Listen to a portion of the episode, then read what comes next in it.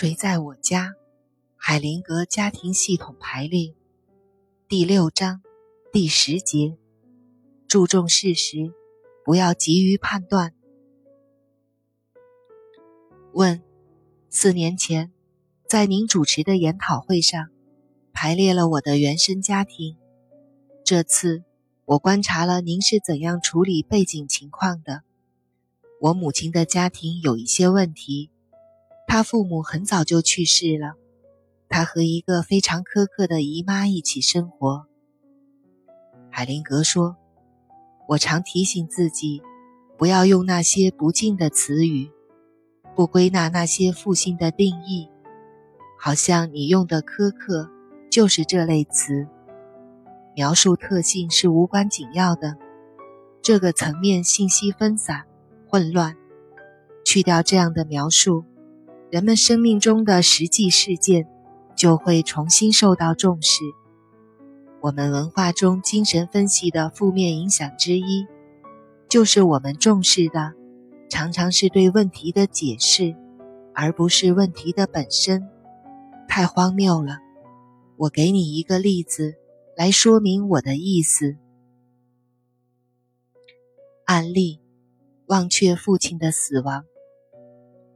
在一个为治疗师举办的工作坊中，我请参与者讲述一下他幼年起发生的最重要的事件。一个人描述了他的祖父怎样把手放在他的头上，那对他曾经很重要。然后他叙述了跌倒、被打屁股等等，还有他五岁时父亲去世了。我问大家。这些事件中什么最重要？所有的人都在猜，就是没有人说父亲的死亡。这就是精神分析引起的曲解。你的母亲和她的姨妈一起生活，她的姨妈也准备照顾她，至少在那段时间是这样的。那么，整个过程就可以尽量压缩了。在家庭排列治疗里，对人的特性的描述没有什么区别。对我们有帮助的是，简单的事件和家庭排列里参与者的反应，减轻你脑袋的负担，好吗？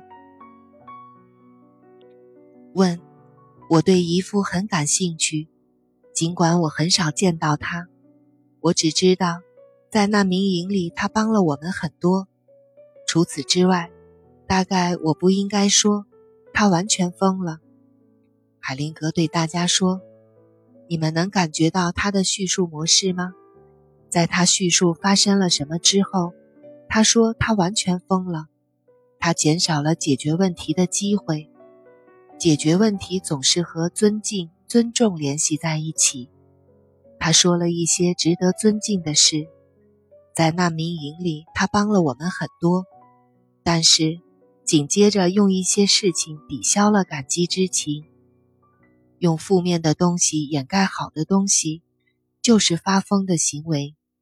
做疯癫的事情，好像是在扭曲真实的事情。